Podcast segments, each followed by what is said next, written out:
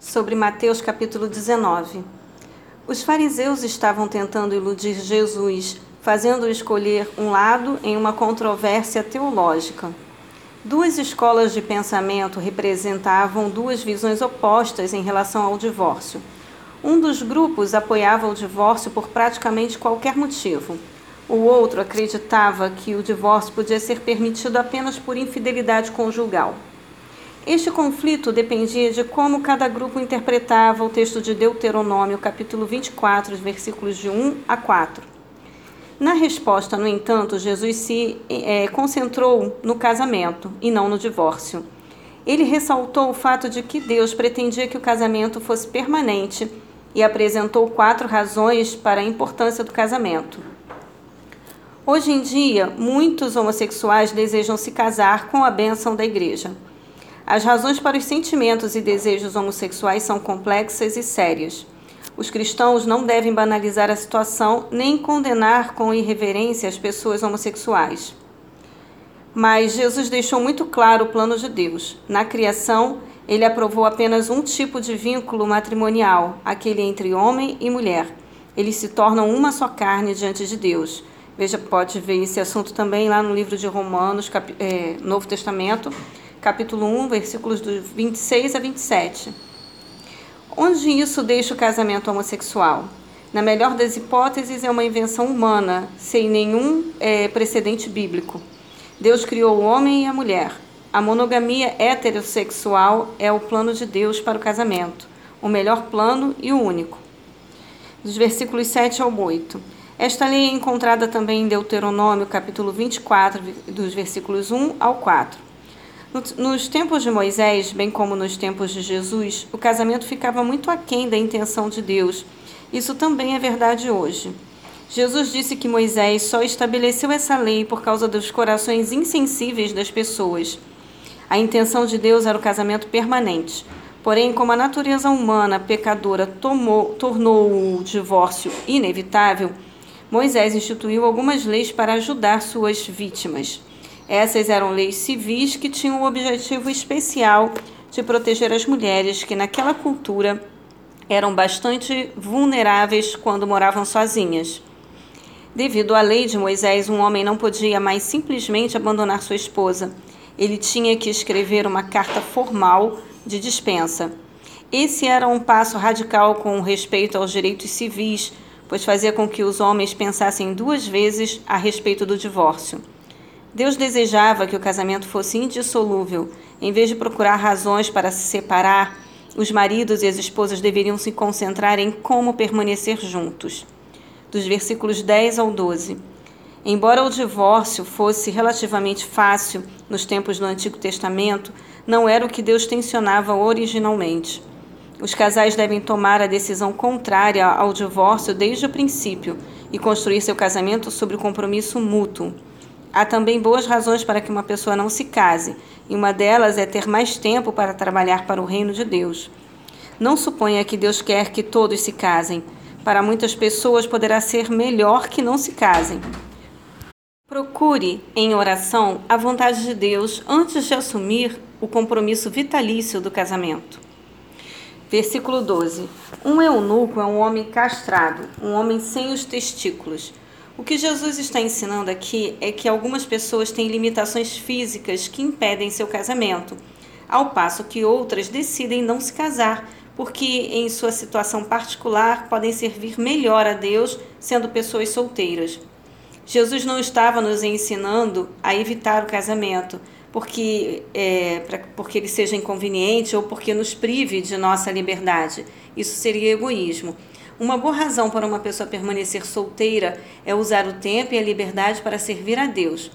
Paulo fala mais sobre isso lá em 1 Coríntios, capítulo 7, dos versículos 13 ao 15. Os discípulos deviam ter se esquecido de que Jesus havia dito a respeito dos filhos, em Mateus 18, capítulo, versículos do 4 a 6. Jesus queria que as criancinhas viessem até ele, porque ele as amava e por causa da confiança pura e sincera que elas tinham em Deus. Todas as pessoas precisam ter uma fé infantil em Deus. A receptividade das criancinhas estava em grande contraste com a obstinação dos líderes religiosos, que permitiam que sua educação e sofisticação fossem um obstáculo para a fé simples que era necessária para que crescem em Jesus. Sobre o versículo 16. Para este homem que buscava a garantia da vida eterna, Jesus explicou que a salvação não vem das boas obras, desacompanhadas do amor por Deus o homem precisava de um ponto de partida inteiramente novo. Em vez de adicionar outro mandamento a obedecer ou outra boa obra a realizar, o jovem precisava submeter-se humildemente à sabedoria de Cristo. Versículo 17.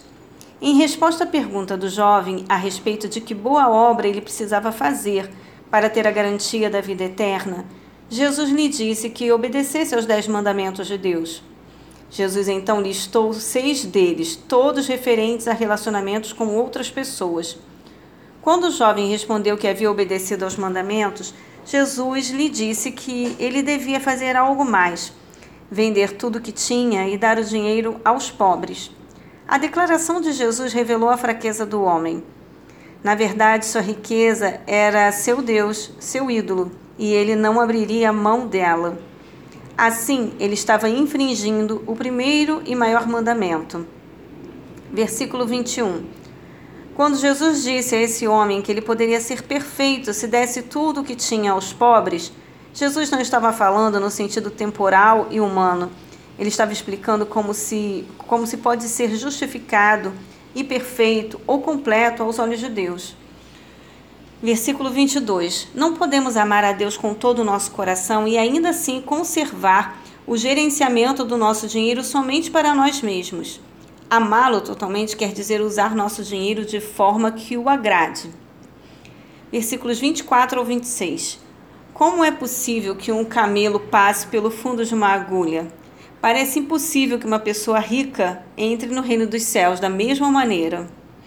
Os discípulos ficaram espantados. Eles pensavam que se havia alguém que poderia ser salvo, seriam os ricos, a quem sua cultura considerava especialmente abençoados por Deus. No entanto, Jesus explicou que a Deus tudo é possível. Até mesmo os ricos podem entrar no reino se Deus os trouxer. A fé em Cristo e não em nós mesmos ou nas riquezas é o que importa. Em que ou em quem você está contando para ter a salvação? versículo 27. Na Bíblia, Deus recompensa seu povo segundo a sua justiça. No Antigo Testamento, normalmente a obediência trazia recompensas nesta vida. Deuteronômio 28. Mas é, obediência e a recompensa imediata nem sempre estão conectadas. Se estivessem, as pessoas boas sempre seriam ricas e o sofrimento sempre seria um sinal de pecado. Como pessoas que creem em Deus, no Senhor Jesus, nossa recompensa é a presença de Deus e seu poder por intermédio do seu precioso Espírito Santo que vive dentro de cada um de nós.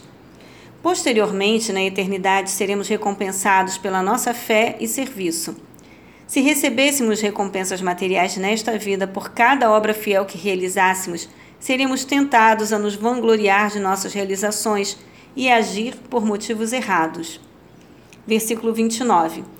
Jesus assegurou aos discípulos que quem abrir mão de algo valioso por ele será recompensado muitas vezes nesta vida, embora não necessariamente da mesma forma. Por exemplo, uma pessoa pode ser rejeitada por sua família por ter aceitado a Cristo, mas ganhará uma família maior, a família da fé. Versículo 30. Jesus virou os valores do mundo de cabeça para baixo. Considere as pessoas mais poderosas ou mais famosas do nosso mundo. Quantas conseguiram chegar onde estão sendo humildes, gentis e mantendo-se na obscuridade? Não muitas. Mas na vida que há de vir, muitos derradeiros serão primeiros. Não troque as recompensas eternas por vantagens temporárias. Esteja disposto a fazer sacrifícios agora para receber recompensas maiores no futuro esteja disposto a aceitar a desaprovação humana, se for necessário, sabendo que terá a aprovação de Deus.